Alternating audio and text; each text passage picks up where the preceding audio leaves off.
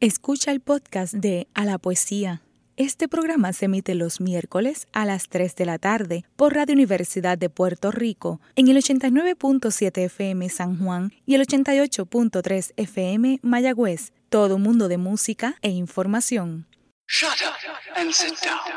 A la poesía. A la poesía. A la poesía. Ah, pues sí, sí. Ah, de músicos, poetas y locos, solo unos pocos lo tienen todo. A la poesía con Rosa Vanessa Otero.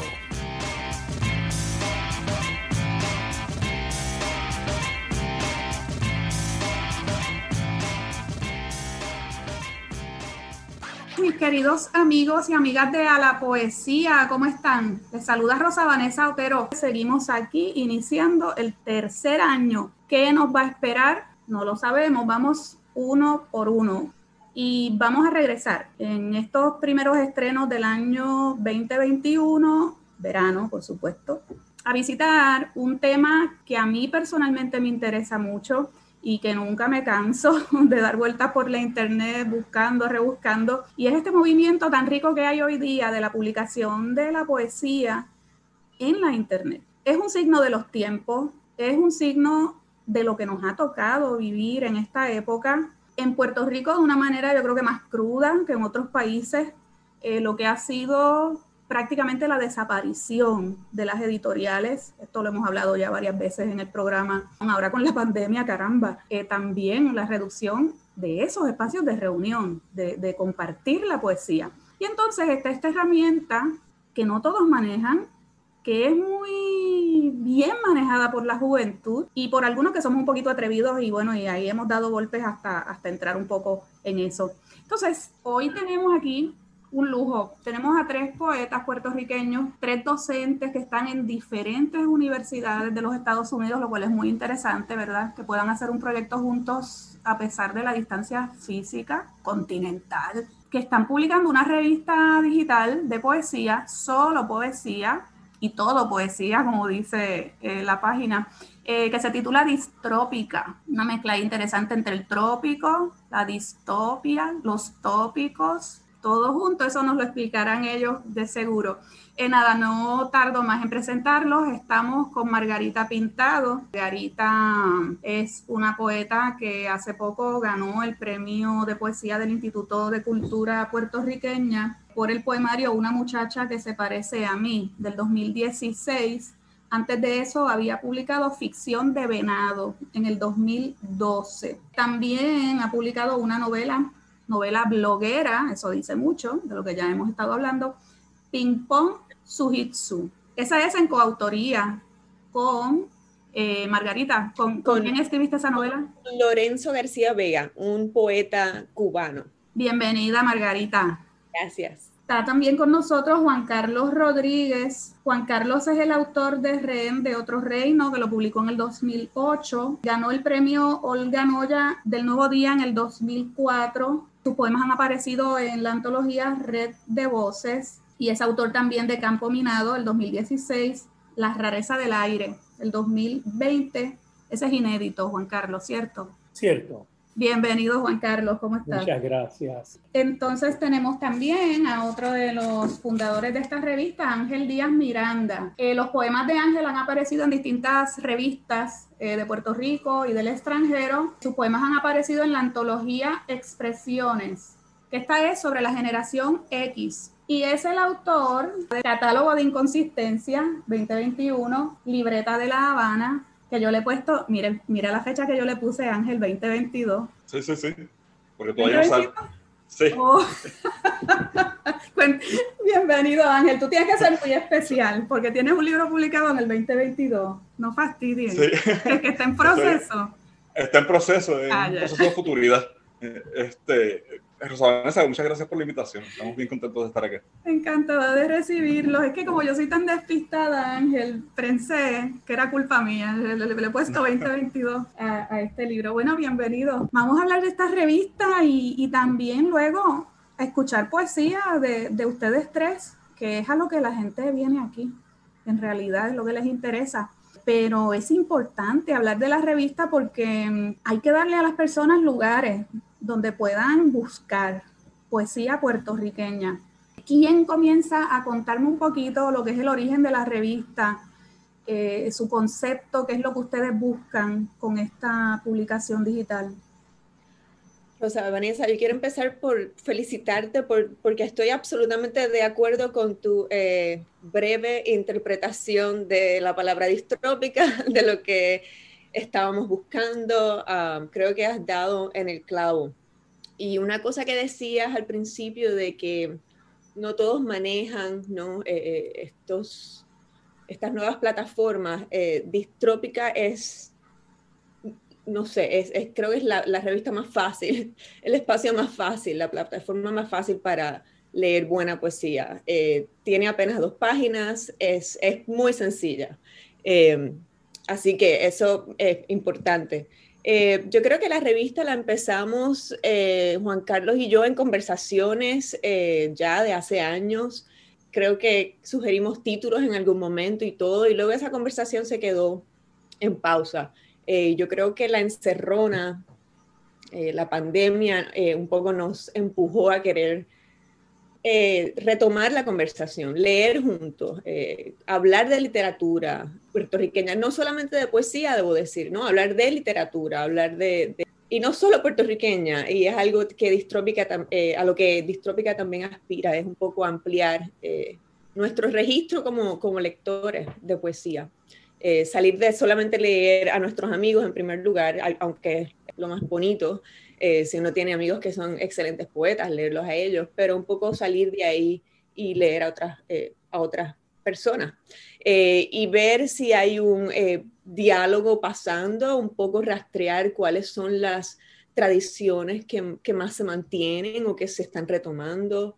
Entonces es una labor de no solamente consumir poesía, pero de, de pensar en la poesía críticamente, contribuir en, eh, en, la discusión del panorama literario de la poesía actual.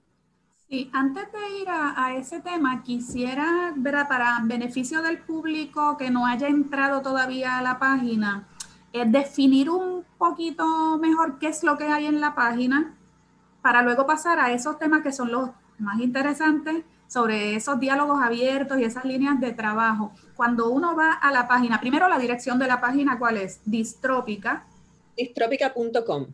.com, ese distrópica con K, ¿verdad? K, sí, y sin hacer no esto, distrópica.com te lleva directamente a nuestra página y ahí vas a encontrar inicio, que es la página en la que llegas, y luego eh, sobre nosotros, y la información de eh, Juan Carlos, de Ángel eh, y mía. Según lo que yo vi, por lo menos lo que yo encontré en mi experiencia con la página, es una especie de muestrario en donde aparece la foto de un poeta o una poeta, su nombre, tres, cuatro poemas de seguido y debajo la información biográfica de los autores. Ese es el contenido que va a tener o tiene, vamos, siempre la página foto de autor, poemas, biografía, o hay otras secciones que yo no vi y que están por ahí. No, eso es todo. Y todo aparece en la primera página. Sigues dándole así para scroll down, sigues dándole para abajo y es, lo tienes todo ahí. Y a eso me refería un poco con lo, fácil que es accesar y leer. Muy bien. Eh, sí, es para que el público sepa de qué estamos hablando. Estamos hablando de una página en donde se publica directamente poesía. Ángel, ¿querías decir algo? Sí, podríamos decir que, que, esa primera página, la página inicial, es una especie de vitrina. Exacto. uno va viendo la imagen y luego el, texto poético. ¿no? Aquí no hay poesía, qué sé yo, de los años 50, de los años 60, sino que estamos hablando de gente que está viva y que está publicando ahora mismo su trabajo. Eso también es algo que va a permanecer así. Ok, ya vamos definiéndole la personalidad, ¿verdad? Al proyecto pero me interesa eso de las líneas de diálogo y de trabajo. Ustedes son docentes, yo sé que están todo el tiempo leyendo y, conociendo acerca de lo que se está haciendo. ¿Cuáles son esas líneas que ustedes entienden que son las líneas vivas hoy día de la poesía puertorriqueña que ustedes conocen y con la que han estado trabajando como editores?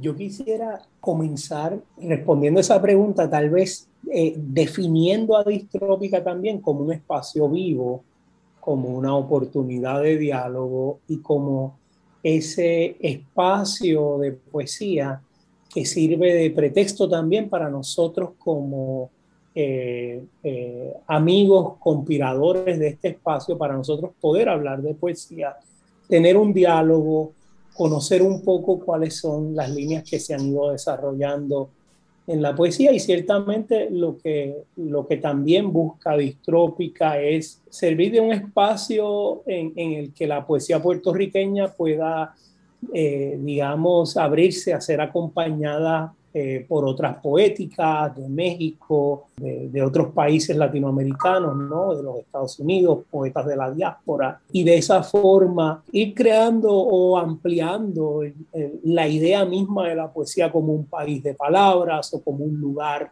de palabras. Eh, como una geografía que se está eh, constantemente redefiniendo. ¿no? Diría que eso es un elemento bien importante. Y con respecto al diálogo y las líneas, pues nos interesa mucho la exploración de la palabra contemporánea, eh, no solo en Puerto Rico, sino también en, en otros países. A, mí, a nosotros nos parece, creo que es una, una una idea que, es fundamental para la revista y es que nosotros entendemos que dentro de los quehaceres literarios de Puerto Rico, la expresión poética es una de las expresiones más valiosas de nuestro país. Hay grandes poetas, tanto en nuestra tradición eh, pasada como en, digamos, en, los años, con, en esta contemporaneidad, en este presente.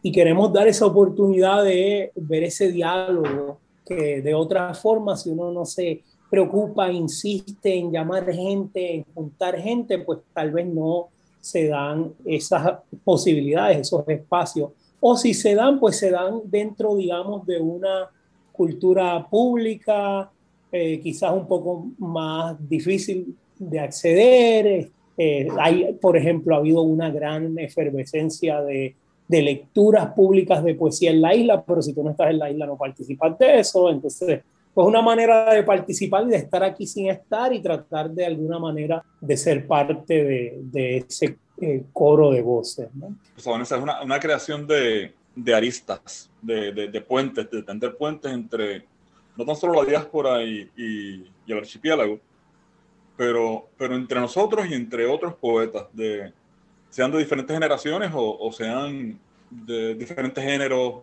Es una, una, creación de puentes poéticos, de aristas poéticas, para, para ver qué diálogo esas aristas producen. Y si miran lo que han hecho hasta ahora desde lejos, digámoslo así, ¿qué aristas notan? Porque fíjate que siempre hay poetas que se pueden parecer entre sí o no parecer. Eh, hay algunos que parecen este, opuestos, ¿verdad? Cuando uno, lo, cuando uno los mira y sin embargo, yo que soy editora, lo sé, eh, uno los puede colocar juntos en una publicación. ¿Qué aristas han notado en ese conjunto de gente que ustedes han publicado hasta ahora? Incluso si quieren decir nombres, ¿verdad? Háganlo con toda confianza. Sí, una pregunta importante y difícil. Mira, Distrópica no, no publica, yo no diría que publicamos cierto tipo de poesía, eh, somos muy abiertos con lo, con lo que recibimos publicamos lo que nos parece es buena poesía y somos tres lectores muy distintos que perseguimos poéticas distintas, entonces eso un poco nos, nos ayudamos de esa, de esa manera, nos empujamos y nos convencemos a leer otras cosas. Yo diría que, bueno, más que diálogos, más que, más que puentes, puedo notar ciertas tendencias y ciertas preocupaciones que siempre de alguna manera son las mismas, eh, que siempre nos han atormentado, pero que retomamos y, y, le damos nuestro lenguaje ¿no? y nuestra expresión. Así que existe toda una poesía que está muy arraigada, yo diría, al cuerpo, al sensorio, eh, a todo lo que nos afecta de manera más, más sensorial, pero ahora esto un poco eh, profundizado, complejizado por, por la cuestión del género y por, por la gran apertura, ¿no? Eh, la bienvenida a todas esas poéticas. Entonces existe, siempre ha existido eso y, es un poco una, una, una poesía más eh, política, de política concentrada en el cuerpo, sí, eso está ahí. Creo que ha habido también una, eh, y me alegra esto, se ha retomado eh, poesía romántica, y esto lo digo no solamente por lo de distrópica, sino por nuevas publicaciones que he estado leyendo y que me interesa traer a distrópica. el lirismo hay, hay poesía como la de eh, Marta Yasmín, hay, hay, poesía como la de Raquel Salas Rivera, eh, conviviendo en un mismo espacio, como la de Carlos Velázquez, que también es muy distinta a la de Néstor Rodríguez, que es un poeta un poco más del lenguaje, bueno, también de la idea, por supuesto, pero no, no es otro tipo de poesía. También está una vertiente que yo llamaría una poesía como del recogimiento, quizá más espiritual puedo mencionar eh, a Iris Selma Robles, eh, eh, ahí cuando hablo del cuerpo hablo de poesía como la de Daniela Camacho, la enfermedad en el cuerpo, también, ¿no? También añado eso, no solamente la cuestión de género. Entonces, sí, creo que son mi, la, la decolonialidad. O sea, creo que son temas que siempre han existido, pero que seguimos retomando. No sé si mis compañeros, eh, colegas aquí tengan algún, alguna, algún tema que vean, no sé, eh, constante o, forma, no sé. Hay que presentar cómo hay una preocupación también en torno a, los lazos familiares. Oh, sí. Eh, la, presencia del padre, la presencia de la madre. Oye, ahora que lo dices, eso lo noté y me sorprendió. Sí. Sí.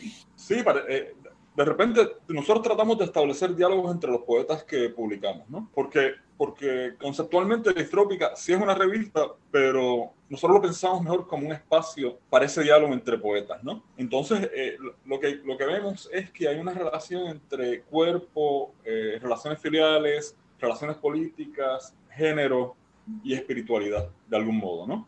Entonces, ese shock, no, no sé si choque sería la palabra adecuada, pero ese diálogo, esa, esa, esa forma de comunicar se viraliza dentro del propio espacio poético.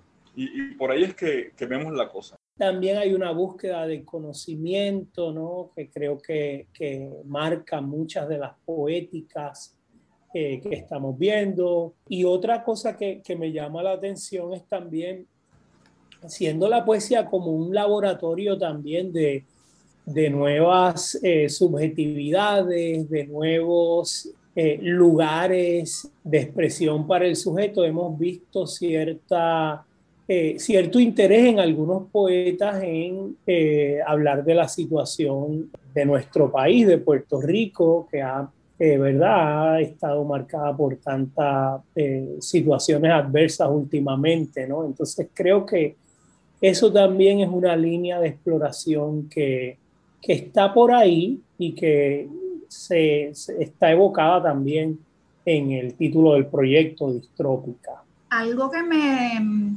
resulta interesante de lo que están haciendo es que siendo ustedes profesores y que por lo tanto, por motivos de sus trabajos, eh, sobre todo si son profesores de literatura, que es lo que doy por hecho, eh, pues por motivos de su trabajo ustedes tienen que estar manejando constantemente lo que es la teoría, lo que es la crítica literaria. Y sin embargo, cuando se proponen hacer un proyecto, se van por la línea de divulgar la cosa, no comentar sobre la cosa. Me parece interesante eso, que, hayan optado por no comentar, por no ejercer eh, crítica literaria, aunque que de alguna manera se hace desde el momento en que uno selecciona algo y rechaza otra cosa y no la publica, ¿ves? Eh, ¿Cómo funciona esa mente de ustedes eh, cuando, cuando están ejerciendo esa, esa función? Sí, yo diría que para este proyecto nosotros somos poetas antes que críticos o antes que profesores o nada de eso yo lo, está ahí porque eso es lo que somos y está en nuestra biografía, pero realmente es, a mí no es eso lo que me interesa explorar o, explotar. En Distrópica eh, somos creadores y somos lectores y, y, por supuesto, como tú dices, hay una posición crítica todo momento, digamos, pero es más bien una posición de crítica y de goce, del placer lector y creador que, que, por supuesto también se encuentra en, en, la investigación, pero es otra cosa, es otro animal. Entonces, creo que para mí no interfiere en lo, en lo más mínimo. Eh, yo escribo reseñas, muchas, entonces ahí sí está atado a, a, mi, a mi trabajo como poeta también o como editora, pero eh, es, es, otra, es otra cosa. El espacio de distrópica existe. Eh, creo yo, para ser puramente artístico, sin que haya ninguna intervención directa, eh, juicio. Creo que el juicio está ahí, ¿no? En lo que decidimos eh, compartir. Hay un espacio para comentarios, la gente es libre de comentar lo que quiera y de expresar su opinión, pero sí, nosotros, eh, nuestra opinión está emitida con darle el espaldarazo al, al poema. Sí, sí. Tú sabes que es que a mí me, mm, a, mí me inquieta ya desde hace algún tiempo en qué punto estamos, eh, tal parece que está todo por hacerse. Y definitivamente no hay un solo canal ni un solo frente de trabajo para atender la literatura puertorriqueña, ¿sabes? Estamos en un punto en el que se necesita de todo, o sea, se necesita lo que es una antología, como se necesita el comentario, como se necesita los espacios de divulgación, que es donde yo me ubico con este programa, un espacio fundamentalmente de divulgación y de dar a conocer más que de juzgar. Eso le toca a los que se dedican a la crítica, porque está todo como muy desarticulado. Está todo muy desarticulado en lo que sería un, que tuviéramos un sistema para que la literatura puertorriqueña se conociera dentro y fuera también. Muchas veces ni siquiera dentro nos conocemos entre nosotros. Entonces, por eso que tengo tanto interés en traer aquí estos proyectos, porque son puntos de actividad que no son la totalidad, pero sin ellos nunca vamos a llegar un poquito más adelante de, de, donde estamos. Ángel quería comentar algo. Quería, quería hablar un poco sobre el proceso, que nosotros entendemos que, que hacemos un, un, tipo de proceso de curaduría, en el que la, la, selección del poema tiene que ver con el poeta en sí, con el trabajo del poeta en sí, pero también en el diálogo con los otros poetas que se presentan en esa edición. Eh, va más o menos con lo que, con lo que estás diciendo, Rosa Vanessa, de, de crear un espacio de divulgación donde, donde podamos conocernos, donde podamos eh, poner a, a conversar a poetas que uno no espera que estén en ese, en ese diálogo. Yo creo también, eh, Rosa Vanessa, comparto mucho la, ese, digamos, esa suerte de, diagnóstico que haces de la literatura puertorriqueña. ¿no? A mí también yo tengo esa sensación de que hace falta mucho por hacer, de que la situación de la literatura puertorriqueña eh, no es la situación de la música puertorriqueña o de otras expresiones tal vez que cuentan con, eh, eh, con una vida pública más robusta, con una vida institucional mucho más fuerte. La literatura yo creo que pues, es una expresión que, que ha estado, ha tenido momentos quizás de consolidación institucional, o a través de los medios masivos y demás, pero no, quizás no, no, no es una literatura como la literatura mexicana o argentina o cubana, que es de circulación internacional, que es un sistema también de producción cultural del país con aval del gobierno y todo ese tipo de cosas, ¿no? Todos los muñequitos que, que van con, con ser una expresión cultural que un país se tome en serio y en la cual pues se invierte y hay becas y hay toda una serie de mecanismos para hacerla, para solventarla. ¿no? En este caso yo creo que nuestra literatura pues sí merecería muchas cosas y ciertamente una de las cosas de mayor, eh, ¿verdad? De mayor eh, quizás urgencia sea una crítica más atenta a, todo lo que se está produciendo en Puerto Rico. Pero también yo creo que antes incluso de la crítica necesita también de, de una ventana que recoja algunas de esas tendencias que ocurren. Y, yo veo un poco distrópica como una, más como una invitación, como una especie de, de seducción a, a, una crítica venidera que va quizás a surgir y que nosotros quizás podemos facilitar un poco el proceso de filtrar esas expresiones. Así me gustaría verlo. En otra ocasión he comentado que siento que nuestra literatura es una literatura a veces muy sola, porque quizás no dialoga tanto con otras literaturas caribeñas o latinoamericanas, ¿no? O de la, o de habla española en otras partes del mundo.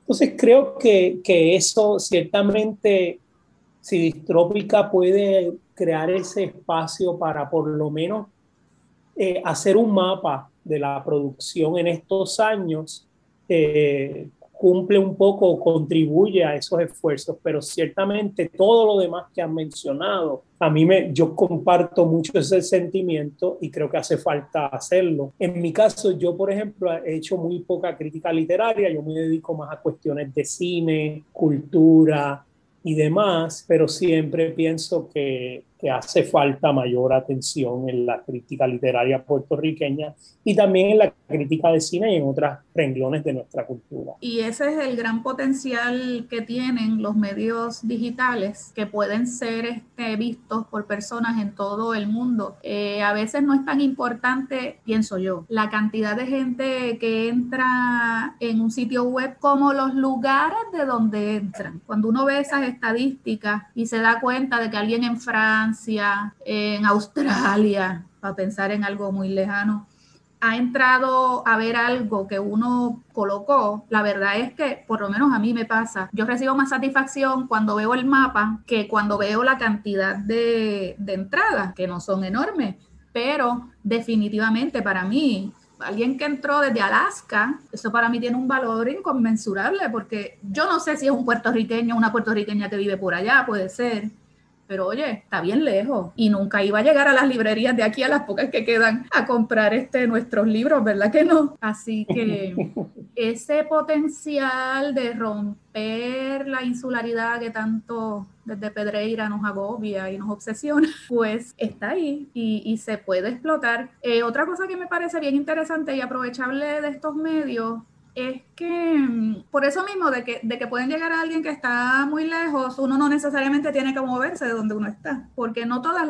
no todos los autores tenemos ese enchufe para estar metidos en cuanta feria hay en el mundo. Ahí hay unos asuntos de conexiones, de política, de 20 cosas que no nos imaginamos, de los que muchos autores están fuera. Y eso no tiene que ver nada con la calidad del trabajo. Puede haber gente maravillosa, genial en su trabajo, que nunca la van a invitar a una feria del libro. Para gente así, la web es la feria del libro internacional, autogestionada además. Ya me puse editorial, pero, pero es que, es, que es, una, es una realidad. Ojalá, ojalá eh, beneficiara a esos a esos autores, tanto como se benefician los que sí van a las ferias eh, internacionales, eh, de verdad.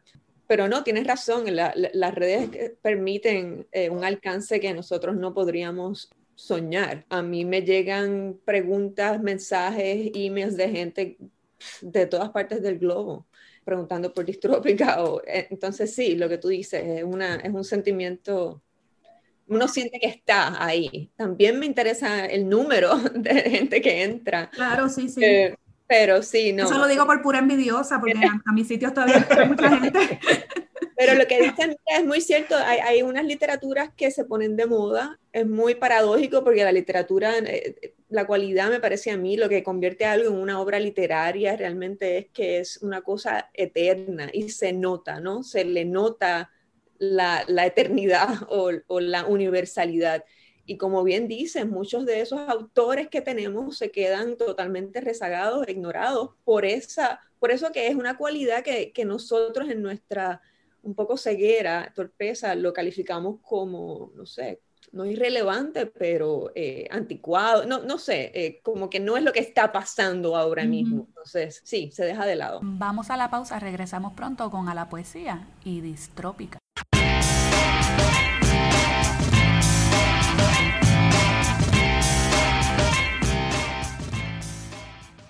Está escuchando el podcast de A la Poesía. Este programa se emite los miércoles a las 3 de la tarde por Radio Universidad de Puerto Rico en el 89.7 FM San Juan y el 88.3 FM Mayagüez.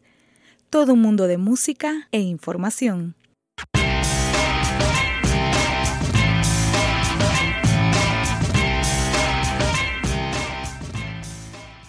De regreso en a la poesía, vamos a comenzar con la lectura poética. Y más que lectura poética, vamos a dejar que estos tres poetas nos presenten su trabajo, qué es lo que les eh, inquieta como poetas, cuáles son sus líneas de trabajo, lo que ellos quieran expresar sobre, sobre su visión acerca de nuestro género literario preferido. Eh, comenzamos la lectura por quien yo voy a dejar que sean ellos mismos quienes escojan. ¿Quién inicia? Margarita. Fíjate, yo iba a decir Juan Carlos, pero bueno, vale, Margarita es. Eh, pues mira, yo un poco mejor. Vamos a repetir tu nombre, Margarita, perdona, Margarita Pintado, para que se acuerden de ella. Gracias, Margarita Pintado, sí. Eh, es una pregunta que siempre me da trabajo, eh, hablar de mi trabajo, pero me, me, gusta leer lo que otra gente dice de mi poesía y eso me ayuda un poco a llegar a mí, ¿no? Eh, porque en realidad yo soy muy pedestre en mis intenciones, como muy básica. ¿Qué es lo que yo? Mi objetivo cuando yo escribo un poema es que tú quieras escribir como yo. O sea, eh, que yo quiero, yo quiero que tú veas lo que yo puedo hacer con el lenguaje y quiero un poco tocarte, ¿no? Y, quiero trastornar tu pensamiento eh, por la manera en que yo estoy trastornando el lenguaje, porque no es solo el lenguaje, sino la idea. Em, eh, hace poco un, eh, un, un, crítico, Julio Ramos, me hizo el favor de leerme un libro inédito y me dijo que lo que yo hacía era una poética de la desidentificación o desfamiliarización Así que te lo paso justo así como un, poco producir un extrañamiento dentro de lo cotidiano, eh, de las cosas más elementales, eh, proponer una distancia siempre entre sujeto y objeto, pero cuyo objetivo es una cercanía eh, y una intimidad. a, mí siempre, a mí siempre me ha trastornado positivamente la idea de la deshumanización en el lenguaje, que es algo con lo que Ortega y Gasset eh, trabajaba y, que fue un ensayo que a mí me iluminó mucho. Eh, soy una lectora eh, de autores como Lorenzo García Vega y Macedonio Fernández, que son deconstructivistas por naturaleza, así que un poco eso me afecta y por eso me sorprende tanto que la gente que me lea siempre repita cosas como la ternura, lo íntimo, la serenidad es otra cosa. Entonces creo que también hay una espiritualidad, un intento de espiritualidad y de recogimiento, que era algo que había dicho anteriormente. Y así, así creo que es que he empezado a ver mi poética. Te voy a citar de una entrevista que le diste a Iris Mónica Vargas, a quien quiero traer de nuevo al programa para que hable de la revista que acaba de fundar. Eh, tú le dijiste a Iris, no escribimos para construir muros a nuestro alrededor, sino para derribarlos. Y eso tiene que ver, sí, no para escondernos, sino un poco para saber quiénes somos y para saber quiénes son los demás. Voy a leer, un eh, voy a leer uno de ficción de venado, que es mi primer libro del 2012. Eh, se llama Trabajos. El morir de las ramas. El aleteo roto de un pájaro cuando se acerca la muerte del aguacero creciendo en tu garganta. La luz te obliga a bajar la cabeza. Las cosas no están en su sitio, pero los justos, los cansados, los felices, los que traen la risa amarrada al grito, entran. Miro mis esquinas. El martes llega con una delicadeza que me parte el alma. Ya no pregunto tantas cosas, ya no me deslizo, frágil y violenta por el borde de tu estatua.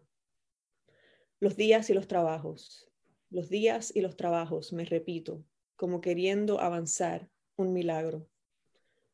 Todo trabaja, las hojas y el viento, el río y la tierra, la sombra y la palabra, tus hombros y el sol.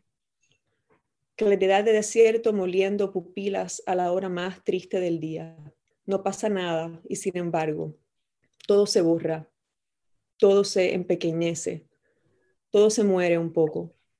Brillan tus ojos como el miedo o como una alegría desalmada. El paisaje se puebla de vacíos pequeños, en donde todos echamos un poco de odio. La maledicencia se trasnocha en la frente de un niño. La culpa no es huérfana, la culpa es siempre de lo que va naciendo. Es un poema de ficción de venado eh, del 2012. Eh, ahora les voy a leer uno del, premio, del libro que ganó Esto es un poema chiquito, creo que es light comparado con el que acabo de leer. Eh, esto es un, esto poemario de mis veintipico de años, es muy, es un poco heavy para, para mí ahora. Este poema se llama Mi padre dice, es del libro Una muchacha que se parece a mí. Mi padre dice que estoy muy asimilada. Yo me tiro en la hamaca. El horizonte se llena de ceniza de volcán, verde veteando, bruma de calor. La secuencia del verde es una imagen hermosa, tan inútil. Mi padre hace café. Todo se derrite en la mirada. Mi padre dice algo de un queso manchego que tiene o que no tiene para acompañar el café. Pienso que sí. La hija de mi padre está muy asimilada. Y el tercero es un poema de mi libro inédito que volvió a su título original, Luz Animal, y este poema se llama un punto en el mapa. Existe una isla, como todas, supurante de colores, agobiada de verdor, activa o dolorosa, flor que en el recuerdo de vino espina, un punto en el mapa. Se lo digo a mi hijo sentado en mi falda, que ese punto es la isla, porque existe en la sala de una casa muy remota el Atlas y el hijo, removido para siempre de mi mapa, de ese punto que crece en la distancia. Existe una isla rodeada de cosas sencillas que te pueden romper el alma. Por ejemplo, aquí están las niñas debajo de la arena, sus pechos tristes y tiesos, la sangre colocada tiernamente debajo de la espuma. Existe el niño que con ojos rotos toma vuelo, desde el vientre ya vencido, existe el trono o la tumba en donde se ha de colocar al niño.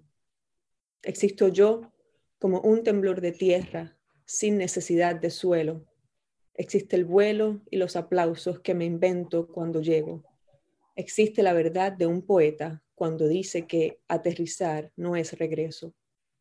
Existe el aire, el olor a mar, el sabor del mar, su dolor exacto cuando me traga entera, cuando me dejo despreciar por esa ola que revienta contra mi pecho para devolverme, sin querer, mi porción de azul, la sensación de azul que me dejó. Muchas gracias, Margarita, por esa lectura y por compartirnos un inédito. Tiene un valor inmenso que hayas hecho eso. Placer. Eh, ahora, ¿quién sigue? Ángel Díaz Miranda eh, yo soy de ahí bonito, eso es bien importante para mí decirlo, del barrio Asomante. Entonces, eh, yo me he movido de la, selección que hice para, para, el programa de hoy, vamos a menos con, con el trabajo que estudié, que hice en mi juventud y que ahora hago, ¿no? Me he de una poesía que en el contexto de Puerto Rico es, es un poco más experimental. Eh, yo soy lector de, de, de, poesía chilena y de poesía mexicana especialmente.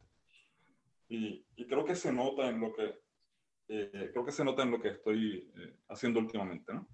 Entonces voy a, a, leer un soneto de catálogo de eh, que se llama Nocturno y luego pasaré a otra cosa. ¿no? Nocturno. tiene un epígrafe de Alejandra Pizarnik. La noche tiene la forma de un grito de lobo. Nocturno. La noche es réplica de lo sufrido caída honda. Su oscuridad incita el aullido de la bestia y palpita en el constante horror de lo vivido. ¿Es la noche un signo hendido o es olvido? Es la angustia que no cesa y que habita en la página. Es la sílaba escrita. Es el estertor del lobo abatido. La noche no es lo que la noche enlaza. Es lo que de mí dentro de mí pierdo y en cicatriz ardiente se transforma. La noche es lo que la noche rechaza, es la mordida o el grito que la forma en el golpe hondo que enciende el recuerdo. Entonces, de, estas estructuras, de estas formas clásicas, eh, a pasar a otra cosa. Tengo dos libros eh, inéditos, uno se llama Leptospirosis eh, y el otro se llama Escala de Richter. Escala de Richter va a ser publicado en México, creo que en septiembre por Ediciones Acapulco. Como son libros más o menos conceptuales, quizás no son muy fáciles de, de leer para, para ser escuchados, ¿no? tienen que ser vistos.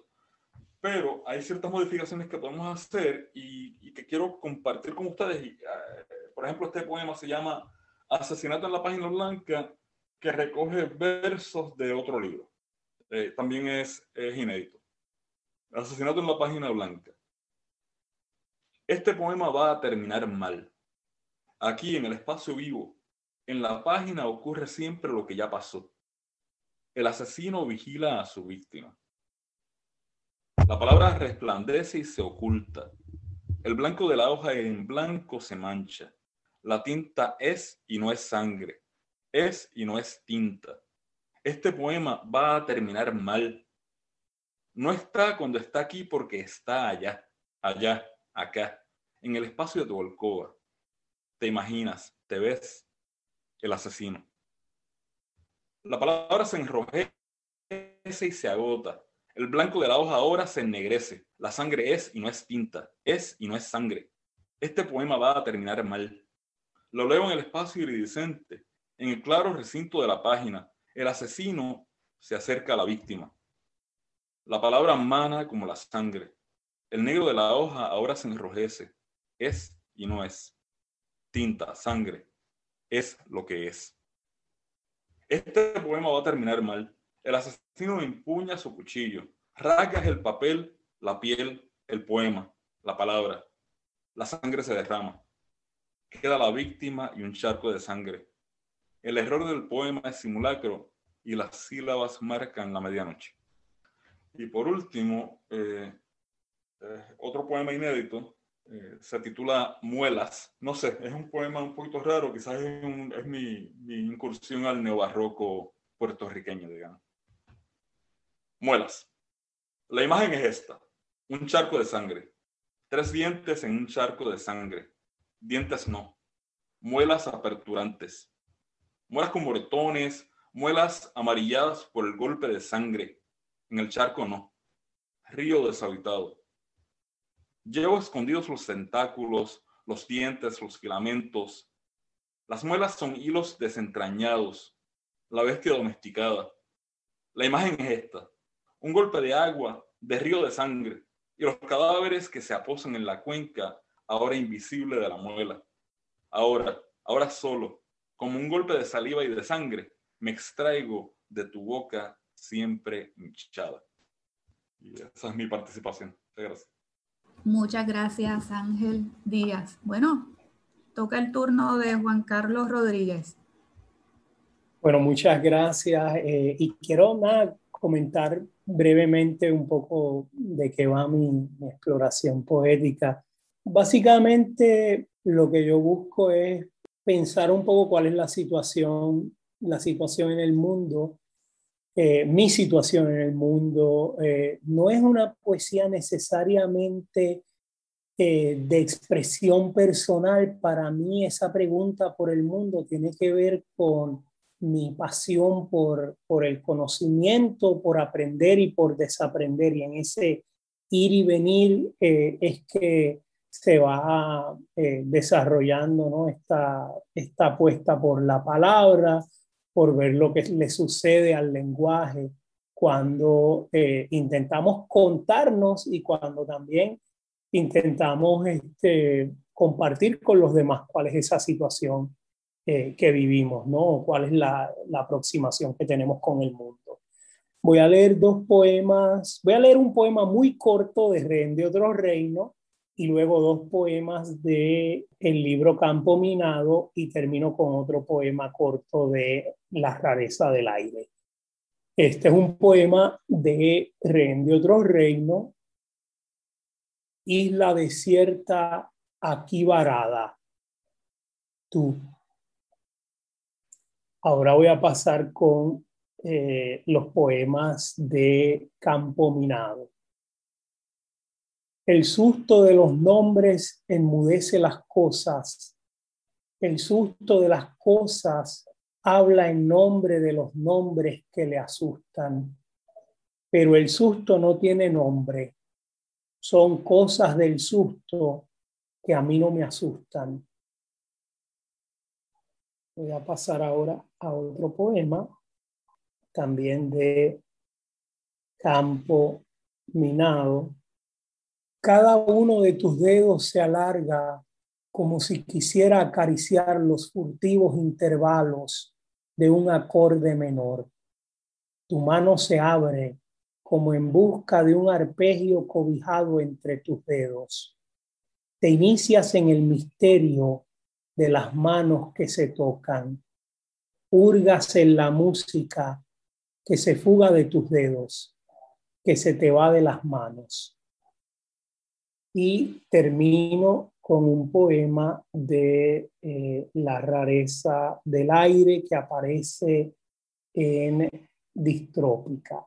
Y este es un poemario que trabajé. Eh, el, poemario, quiero comentar antes que el poemario Campo Minado es un poemario que recoge lo que, lo que fue sucediendo en el lenguaje y en mi propio mundo al, al yo tener la experiencia de, de ser padre.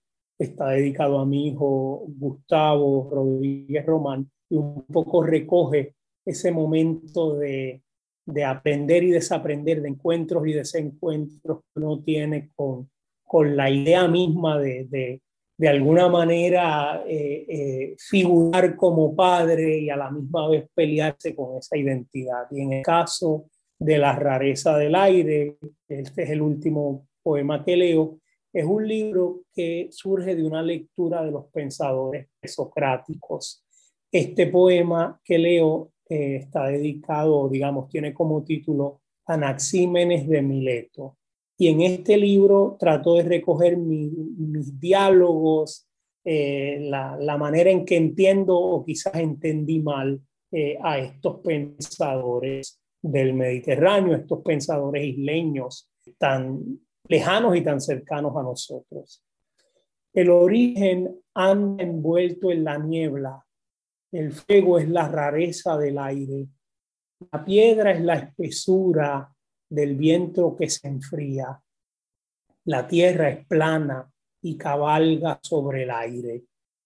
De su aliento emanan las estrellas. Las nubes se abren como un relámpago soplando claridades. El aire se mueve y todo cambia. Cuando respiramos se empaña el cristal del universo. Voy a mi aire cuando vuelo a tu aire y me despido de tu aire. Muchas gracias.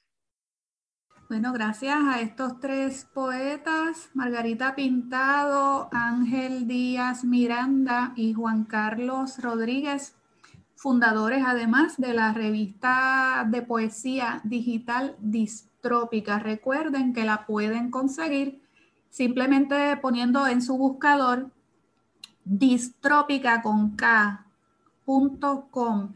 Allí van a ver poesía puertorriqueña actual que estos tres poetas tienen la generosidad de compartir con el público. Recuerden eso, la poesía puertorriqueña no está encerrada en las bibliotecas ni en las librerías, está suelta y dando vueltas por la internet.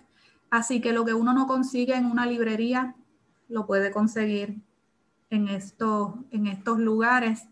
Eh, personalmente, la experiencia mía al, ver la página, es como dice Margarita, es una página muy fácil eh, de navegar, muy sencilla en, en su manejo. La verdad es que permite el disfrutar la poesía de manera directa, sin, sin, mucha búsqueda. Ahí está, como decía, este, ahora voy a usar palabras, me parece que de Ángel, es como una vitrina. Están las fotos de los poetas allí, su nombre, inmediatamente así debajo, el feed. Yo me siento tan raro usando las palabras eh, estas, pero nada, el contenido. Le deseamos a la poesía que siga eh, siendo un espacio de divulgación, promoción, de, de exploración poética. Somos, digamos, proyectos muy cercanos, así que agradecemos mucho y qué bueno que podamos compartir estos espacios. Compartir el espacio y compartir el diálogo. Eso siempre es bien fructífero y, y, te lo agradecemos.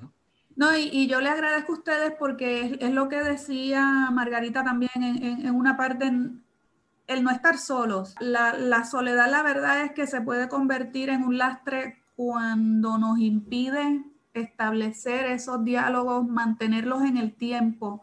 No basta con una conversación. Si la conversación no se sostiene en el tiempo, queda también vacía. Y, y sí, estamos en un momento, yo tengo mucha esperanza, yo, yo, yo veo que estamos en un momento y parece que la pandemia fue el apretón de tuerca que ha hecho que muchos de nosotros hayamos despertado a esa necesidad de comunicarnos unos con otros, porque ningún proyecto es lo suficientemente abarcador, como para hacer el proyecto que necesitamos, sino que uniendo esfuerzos distintos, vamos construyendo algo que no controlamos ninguno.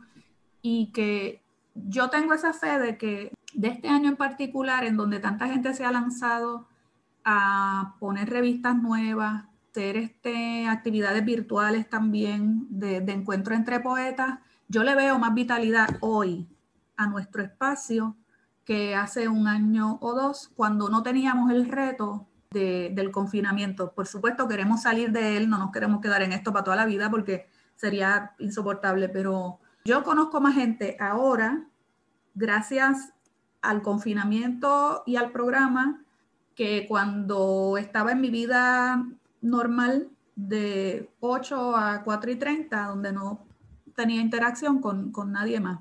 Y a la verdad que yo te digo, les agradezco mucho a ustedes el que hayan querido venir, presentar su, su trabajo y espero que los poetas que ustedes están publicando les agradezcan también, ¿verdad? El tiempo que les están dedicando, porque yo sé las horas que toma eso, requiere una cierta generosidad el poder hacer ese, ese trabajo por los demás, la verdad que sí.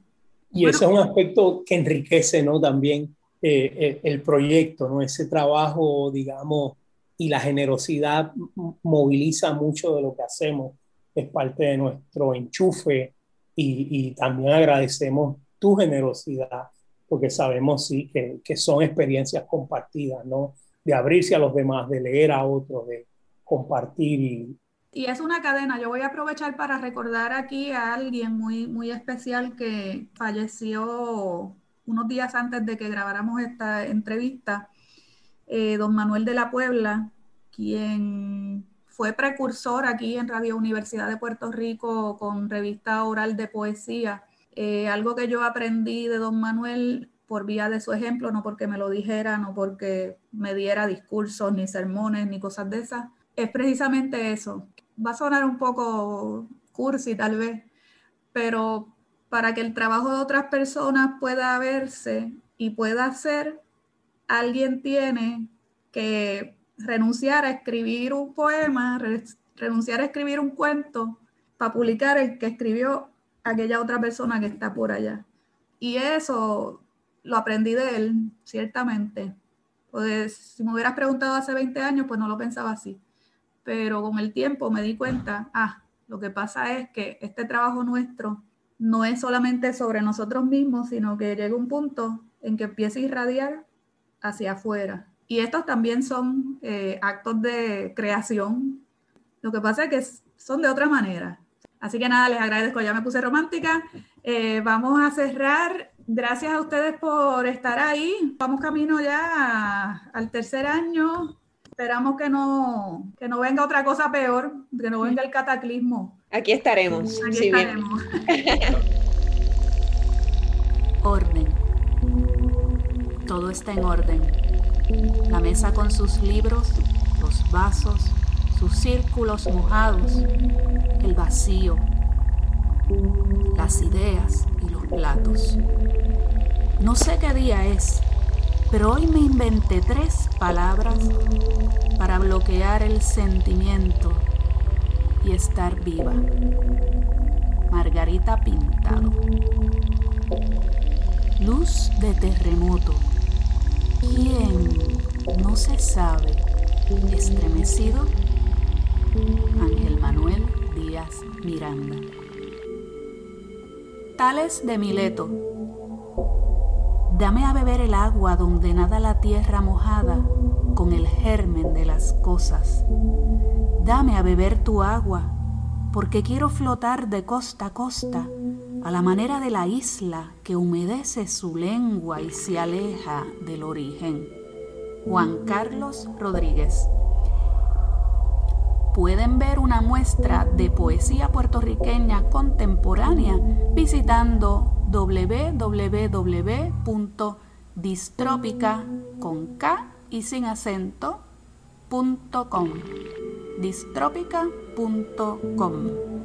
Ha sido todo por hoy. Se despide de ustedes Rosa Vanessa Otero. Hasta la semana que viene en A la Poesía.